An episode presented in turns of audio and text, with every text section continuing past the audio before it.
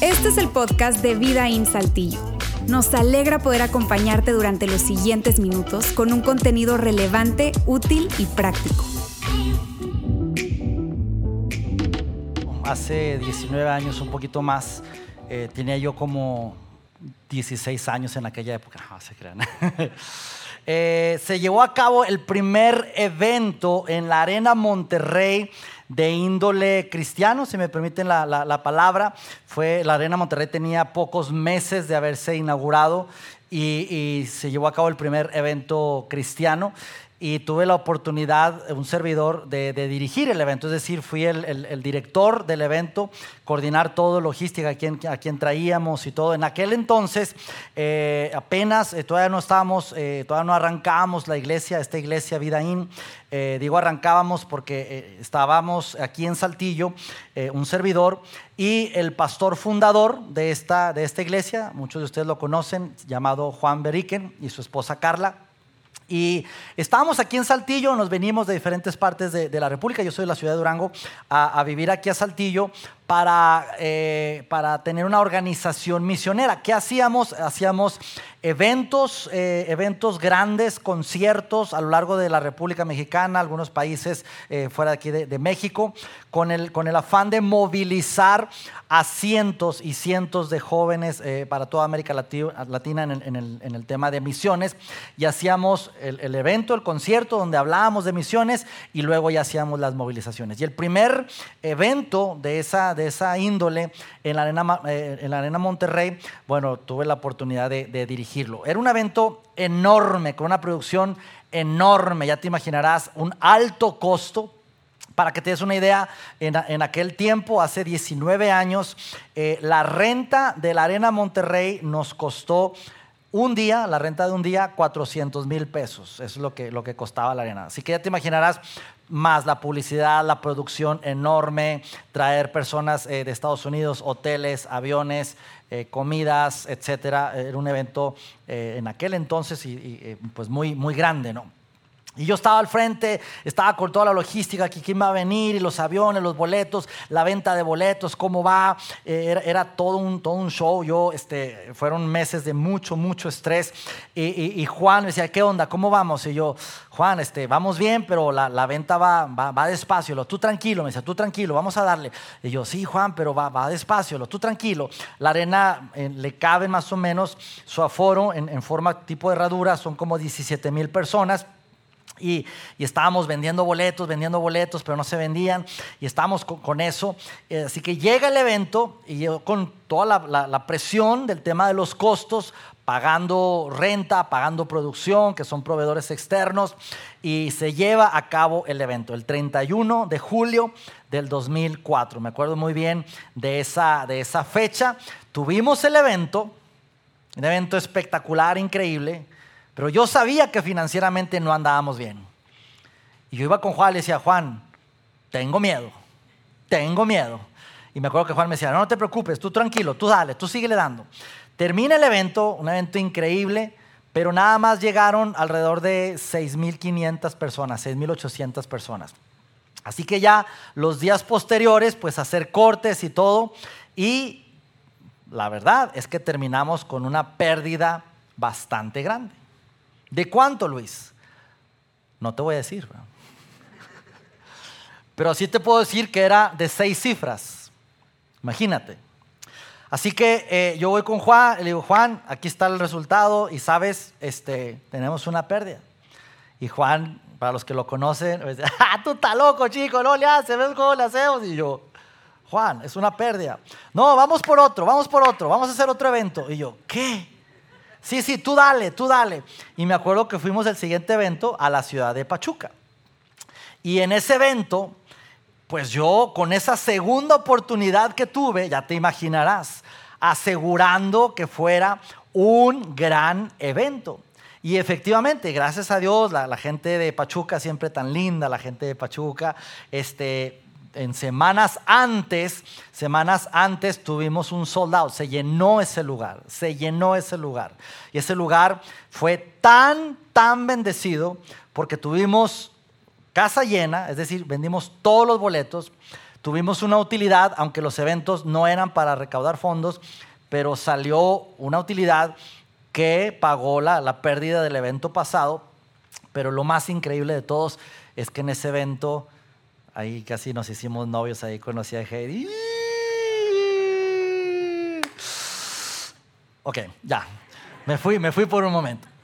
Pero, pero en ese momento cuando, cuando Juan me dice, eh, tú dale, y yo recibí una segunda oportunidad, fue algo tan increíble. Y cuando tú has recibido una segunda oportunidad, se siente muy bien, se siente padre. Y esta serie, si es tu, si es tu primer domingo aquí, esta serie que hemos hablado por los últimos dos domingos, este es el tercer domingo y es el domingo de cierre. Y esta serie la hemos enfocado en una historia, la historia de Jonás. A lo mejor has escuchado esa historia, a lo mejor no. Y si has escuchado, probablemente sabes los que creen que la historia sucedió y otros, otros creen que simplemente el escritor fumó algo, se echó algo e inventó esa historia, porque es una historia bien, bien, bien ilógica, lo voy a decir así, pero más allá de si creas o no creas, yo personalmente sí creo que sucedió la historia por otras referencias históricas que se menciona, incluso el mismo Jesús menciona el nombre de Jonás.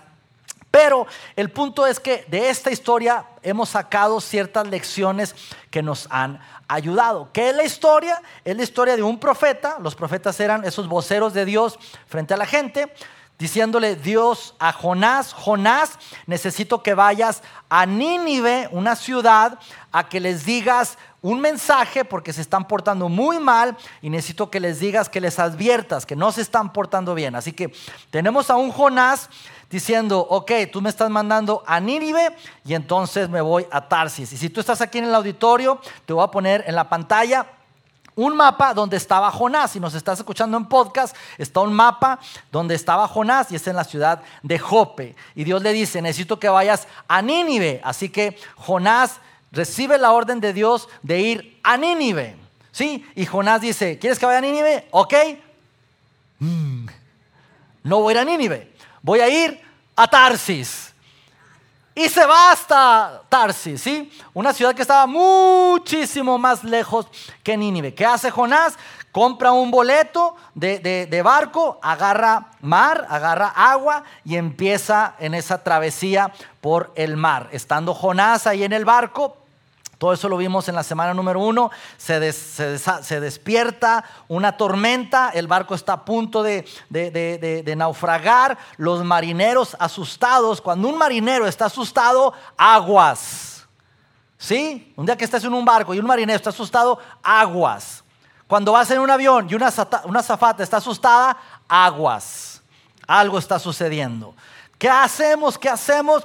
De repente Jonás en ese momento está dormidote, abajo del barco, dormido. ¿Qué hacen los marineros? Les dan unas cachetadas guajoloteras. ¡Eh, despierta! Estamos en medio de una tormenta, así que despiertan a Jonás. Y básicamente esa fue la lección o la sesión número uno, usando esta, esta historia de decir, muchas veces sabemos que Dios nos está guiando enviando, dirigiendo a un lugar y nosotros intencionalmente agarramos para el lado opuesto. Y muchas veces necesitamos a una persona, una serie, una canción, una película, algo, alguien que nos digan, hey, despiértate, porque tú vas para allá y Dios te dijo que fueras para allá. Y eso fueron los marineros con Jonás diciéndole, ¡eh, Jonás, despiértate! ¿No ves que perecemos? Jonás se levanta, echan suerte, no sé qué, lo avientan al mar y ahí sucede lo ilógico de esta historia. Que cae en el mar y de pronto sale un megalodón y se lo come. Perdón, una ballena. Es que acabo de ver la película y ando, ando en modo tiburón. Un gran pez, dice la historia, y se lo traga. Dice, pues eso que tiene de ilógico. Pues nada, lo ilógico es que estando dentro del pez sigue vivo. Y estuvo vivo por tres días. Y en ese, en ese momento, la semana pasada es lo que vimos, ¿qué pasó con Jonás estando ahí adentro de ese gran pez? él reflexionó y él profundizó y en ese momento reaccionó y habló con Dios y le dijo, Dios, estoy arrepentido, perdóname, perdóname. ¿Y qué sucede en ese momento? Que después de tres días Jonás estar ahí en esa, en esa, en esa ballena, sale la ballena, se acerca a, la orilla ¿sí? de, la, de la playa y lo vomita. Y hasta ahí nos quedamos la semana pasada. ¿sí? Llega la ballena a la playa, perdón si acabas de desayunar, pero salió un Jonás, tres focas, dos delfines, no sé qué, habrá comido la ballena. Y sale Jonás todo sucio, pero ya en tierra firme. Y ahí dice el versículo que leímos la semana pasada, entonces el Señor dio orden al pez y éste vomitó a Jonás en tierra firme. Y ahí nos quedamos la semana pasada. Y hoy retomamos qué sucedió después de eso. Ya tenemos a un Jonás ahí, todo lleno de cosas feas, oliendo a pescado, a vómito. ¿Y qué esperas de Jonás? Dios le estaba dando una segunda oportunidad. ¿Qué esperas de Jonás? Ya ahí en tierra firme, en tierra firme, perdón, con una segunda oportunidad. Cuando tú das una segunda oportunidad a alguien, cuando llega tu hijo y te entrega las calificaciones del primer periodo y está muy bajo y tú le das una segunda oportunidad, ¿qué esperas de tu hijo? Tienes una expectativa alta, ¿correcto? Cuando tú has recibido una segunda oportunidad, tal vez a nivel matrimonial, tal vez a nivel laboral, tú te pones las pilas. ¿Por qué? Porque ya hay una expectativa elevada respecto a ti. Cuando tú asumes esas expectativas, entonces tú terminas subiendo de nivel, siendo una mejor persona, siendo un mejor estudiante, siendo un mejor director de eventos, siendo un mejor esposo o esposa. ¿Por qué? Porque ahora subes de nivel. Pero ¿qué hizo Jonás? Vamos a ver lo que hizo Jonás precisamente en esta historia. La palabra del Señor vino por segunda vez a Jonás. Ahí está la segunda oportunidad. Y vamos a ver lo que hizo Jonás. Levántate y ve a la gran ciudad de Nínive y entrega el mensaje que te he dado. Jonás, una vez más te digo, necesito que vayas a Nínive, tú ibas para Tarsis, ve a Nínive y entrega el mensaje que te, que te he dado. Ahora, Nínive, para ponerte un poco en contexto, Nínive todavía existen las ruinas de esa ciudad. Actualmente se ubican al norte de Irak. Ahí tú puedes encontrar a Nínive, lo puedes googlear. Todavía quedan muy pocas ruinas. Esa ciudad ha sido destruida ya por, por varias eh, generaciones a lo largo del tiempo. Pero en su momento, en esa época, amigos, Nínive era la capital del imperio neoasirio. Es decir, Nínive era la gran ciudad. El imperio neoasirio era quien dominaba y gobernaba el mundo de esa época. Era el gobierno, el imperio más grande. De hecho, fue antes del imperio babilónico. Eso fue el imperio de Nueva Siria. Y Nínive era la capital, era una ciudad grande con miles y miles de personas. Tan solo el palacio real, para que te des una idea, eh, su muralla era de 12 kilómetros lineales. Era una ciudad tan grande, la ciudad más grande, y eran los que gobernaban y dominaban el mundo. Allí en pantallas eh, estamos pasando una pintura, ¿sí? Eh, si nos está escuchando en podcast, tú lo puedes googlear y, y, hay referencias de cómo se vería la ciudad de Nínive. Ese era Nínive. ¿Qué pasa con Jonás? Después de que Dios le dice, ve a la ciudad de Nínive y da el mensaje que te he dado. Miren lo que hace Jonás. Después de haber sido vomitado por el pez y haber recibido esa segunda oportunidad. Jonás se fue internando en la ciudad y la recorrió todo un día mientras proclamaba, dentro de 40 días, Nínive será destruida. Y dice, espérate, ese no fue el mensaje que Dios le había dado a Jonás. Sin embargo, Jonás dice, ok, tú quieres que lea el mensaje, yo se lo voy a dar a mi manera, yo le voy a decir lo que yo quiera. Al fin de cuentas, yo voy a hacer lo que yo quiera. Ya iba Nínive haciendo el mínimo indispensable. Está bien, sí, ya me libraste de la ballena. del pez, pero voy a dar el mensaje a mi manera. Y empieza a Jonás decir, Nínive va a ser destruida. Punto, se acabó. ¿Qué esperaríamos de Jonás? Esperaríamos algo como, eh, amigos de Nínive, arrepiéntanse. Arrepiéntanse, acabo de estar en un pez, casi muero, y por gracia de Dios me dio una segunda oportunidad. Así que arrepiéntanse porque Dios les puede dar una segunda oportunidad. Sin embargo, Jonás no lo tomó así. Simplemente decía, amigos, Nínive va a ser destruida en 40 días. ¿Qué hacemos tú y yo cuando recibimos una segunda oportunidad? ¿Qué hacemos cuando estamos frente a una situación? Voy a poner un ejemplo. Tal vez es un, mal manejo de dinero y te topas con una situación así de que estás por, por, por o te metiste a una deuda grande y por, por X o Y te sientes ahí atorado. Sabías que ibas en una dirección equivocada, tú ibas hacia Tarsis y por X o Y alguien te ayuda y te dice, ¿sabes qué? Te condonamos la deuda, eh, te, te, te, te voy a dar este dinero para que la pagues, pero ya resuelve esa deuda y recibes una segunda oportunidad, ¿qué esperas de esa persona? ¡Eh! Reacciona. Es decir, no más copel, no más deudas, espero buen manejo tuyo. Sin embargo, Jonás con su lenguaje decir, hey, Nini va a ser destruida en 40 días. ¿Qué sucede después? Mira lo que sucede con los ninivitas, que es el gentilicio de la gente de Nínive.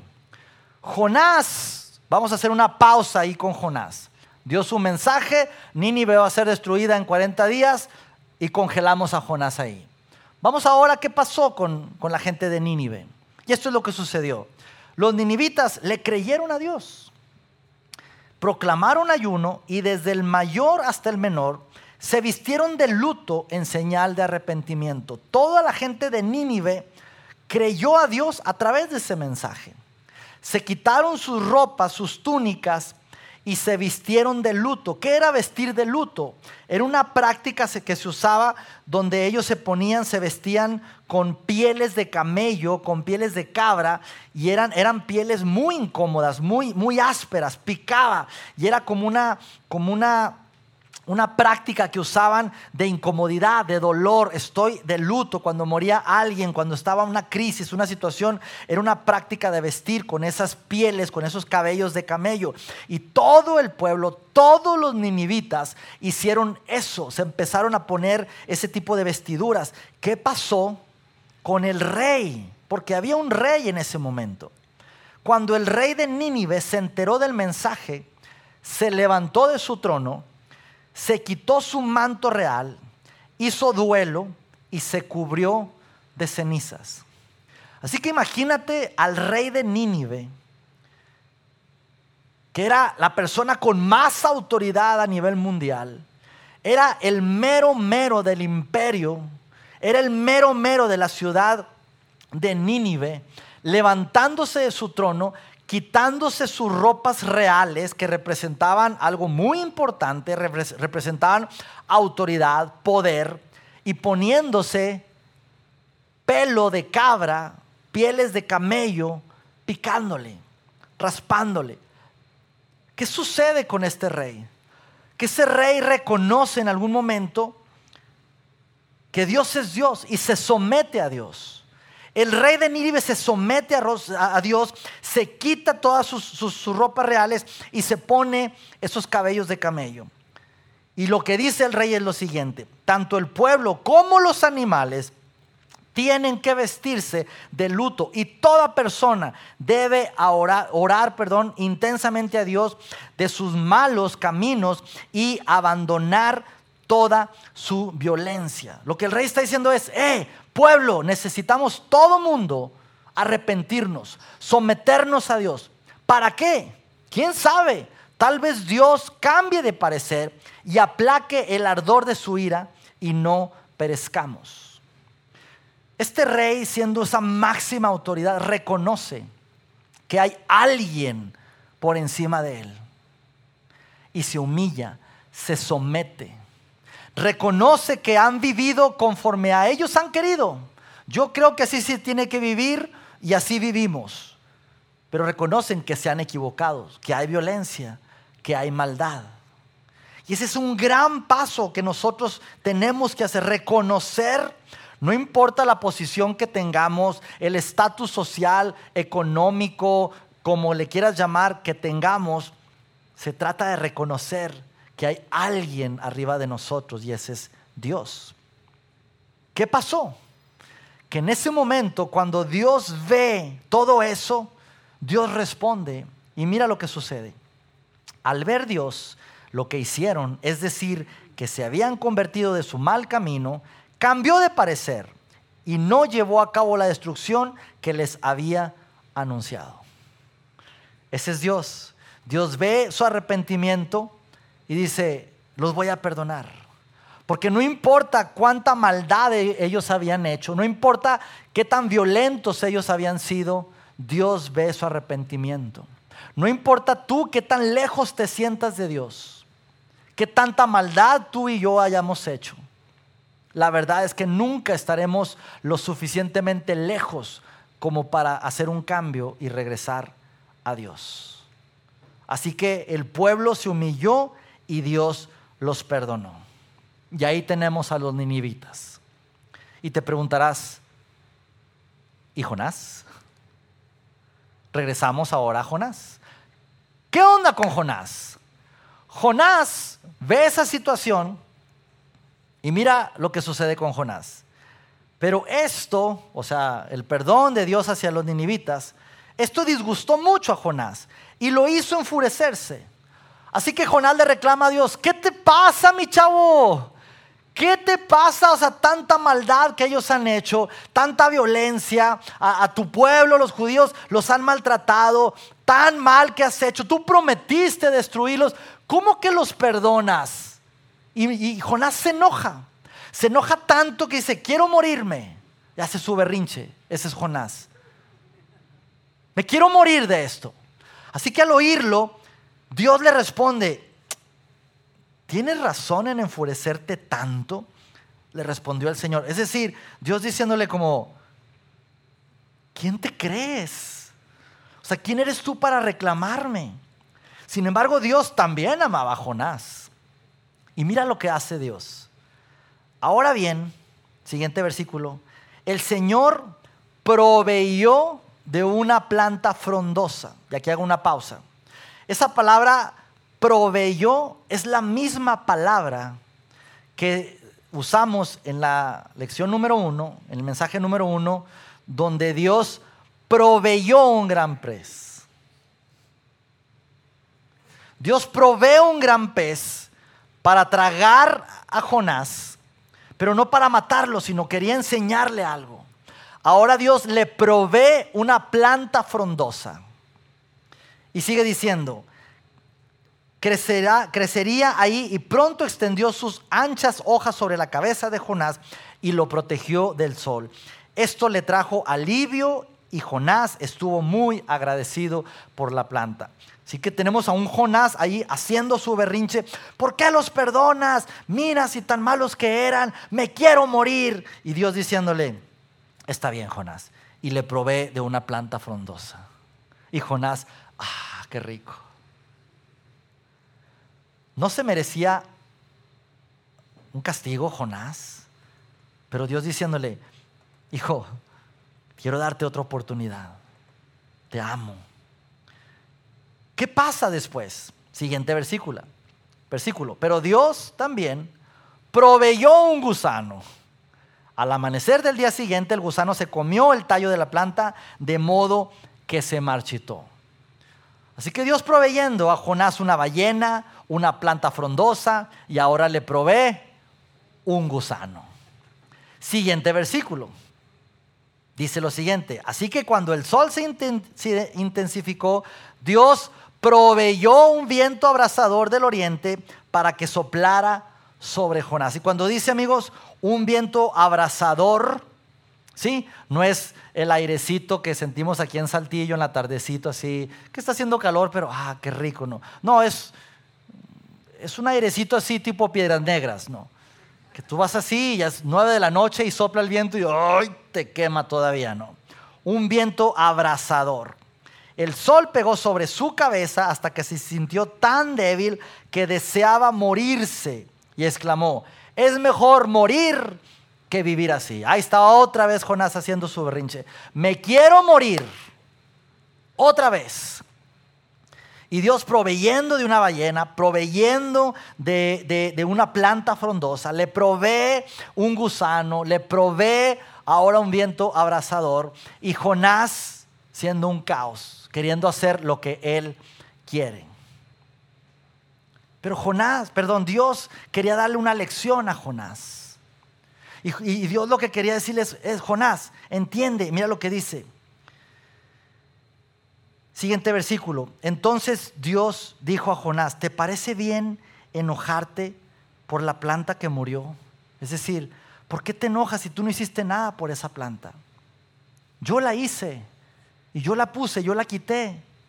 Y es mi gusano, es mi viento, es mi planta.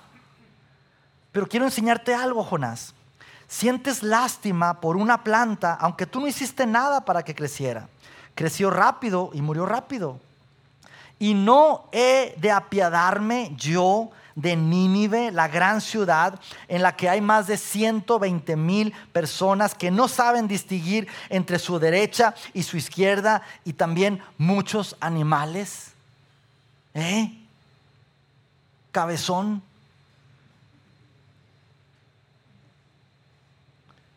Dios lo que quería era enseñarle una lección a Jonás y decirle, eh, todo esto Jonás, ese pez que yo mandé, te, proveí para ti, pero para, para, que te vomitara, esa planta que proveí para ti, ese gusano, ese, ese viento abrasador, eh, todo lo que, lo que he estado, ese perdón que le he dado a los ninivitas, todo eso, déjame decirte que es por algo. Esas segundas oportunidades que tú y yo hemos recibido es por algo. Y ese algo, amigos, es gracia. Dios lo que quería decirle a Jonás, esto se trata, Jonás, de mi gracia.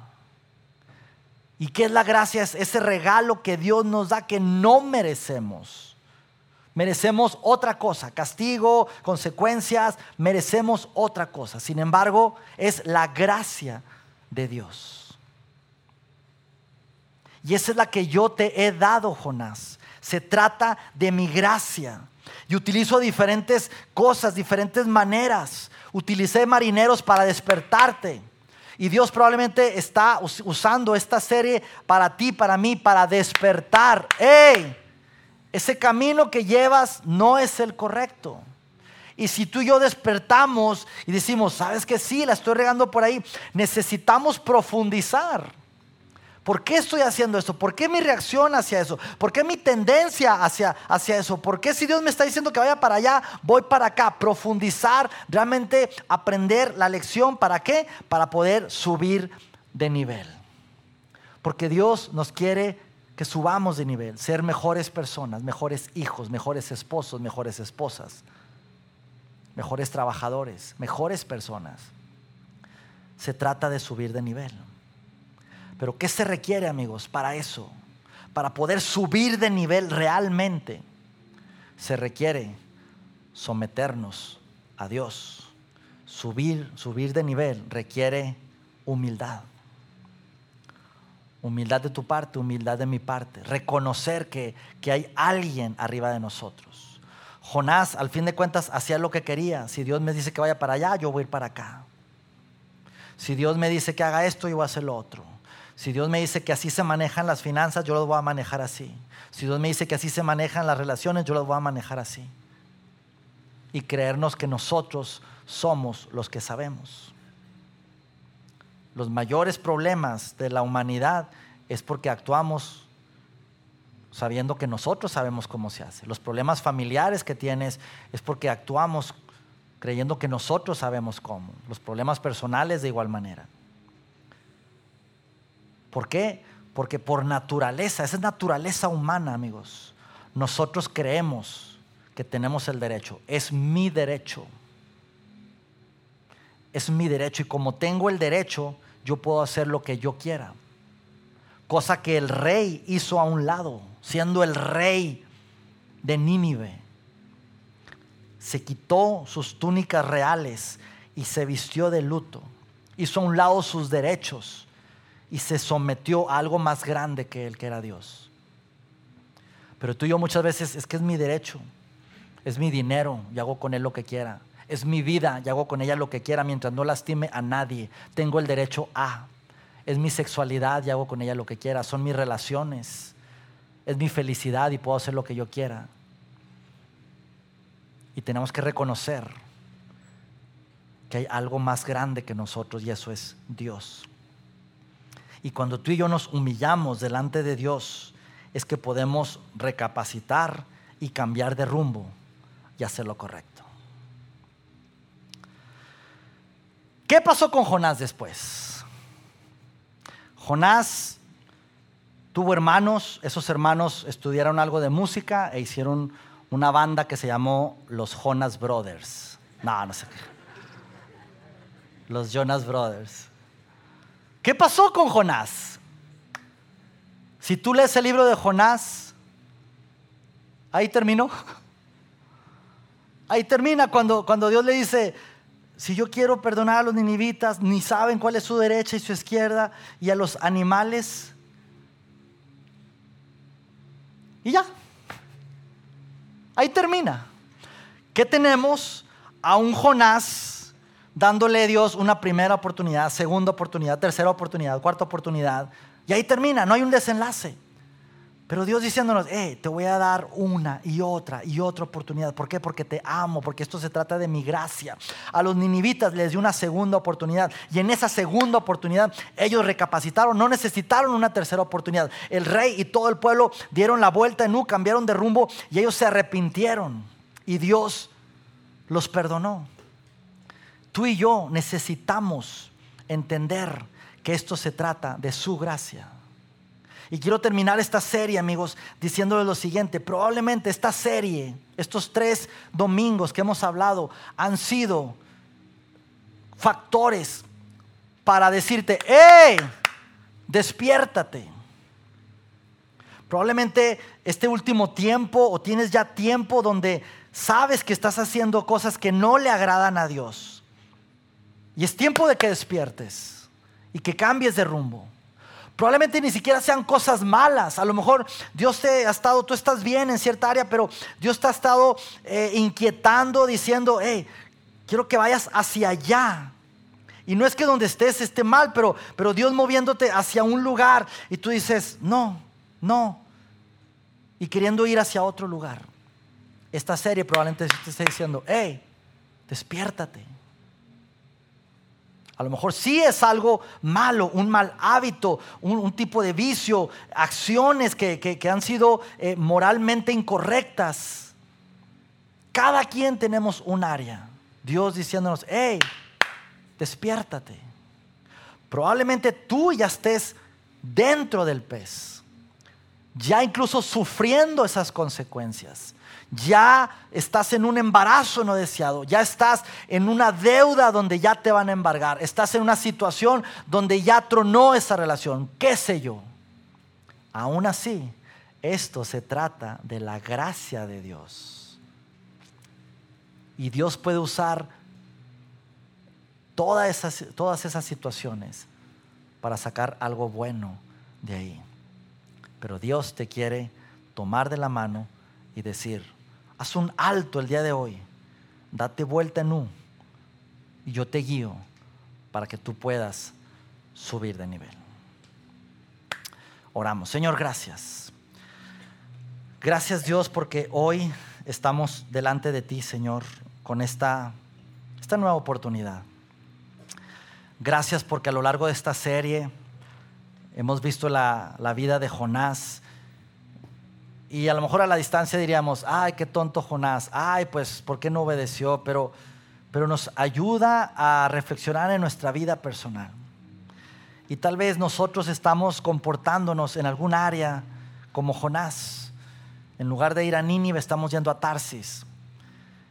áreas financieras, relacionales, familiares, laborales, morales. Tú conoces, Señor, nuestras vidas. Y yo quiero pedirte, Dios, en esta tarde, que traigas a conciencia, traigas a nuestra mente en qué áreas nosotros tenemos que navegar en un rumbo diferente. Porque a veces podemos estar dormidos, Dios. Puede que haya personas aquí que identifiquen fácilmente, yo estoy luchando con esto o estoy en esta área batallando y tengan claridad en eso. Pero habrá otras personas, Dios, que, que puedan decir, pues no, yo estoy bien, no, no, no, tengo nada, pero si hay algo, Dios, alguna área, Señor, alguna situación que tengamos que entender, ayúdanos, Dios, porque queremos, queremos seguir, Dios, tu camino. A lo mejor hay personas aquí que ni siquiera creen en ti. Y tú has estado hablando a sus vidas de diferentes formas. Y esta tarde, Dios, trae una convicción, pero no solamente de corazón, sino racional, de mente, Dios, de que tú verdaderamente existes y tú nos amas. Y tú has estado persiguiéndonos, como esta canción que cantamos, persiguiéndonos, Dios, porque nos amas. Queremos, Señor, despertar. Queremos, Señor, arrepentirnos. Y queremos, Dios, cambiar de rumbo y caminar hacia ti, de tu mano, Dios. Y gracias por tu gracia, Dios. Te lo pedimos en el nombre de Jesús. Amén.